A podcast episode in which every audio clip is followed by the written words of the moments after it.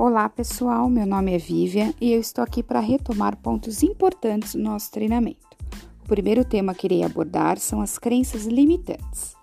As crenças limitantes são importantes porque, como o próprio nome já diz, elas muitas vezes limitam nossas vidas, nos impedindo de alcançar o resultado que queremos.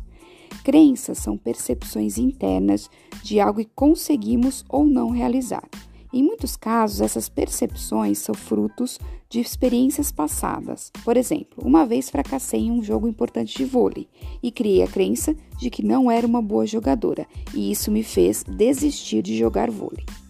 E o que isso tem a ver com meu trabalho e meu sucesso nas vendas? Conforme conversamos em nosso treinamento, a nossa atitude no início da venda determina como ela será. Portanto, se acreditar que irei ter sucesso naquela negociação e criar pensamentos e sentimentos positivos com relação àquele cliente, terei muito mais chances de ter sucesso.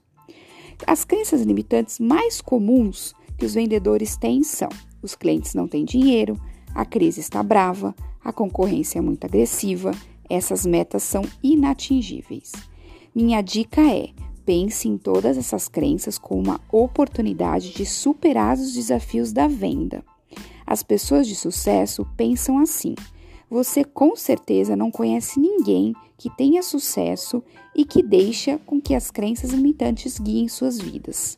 Portanto, pense positivo. Imagine-se fechando todas as negociações que conduzir.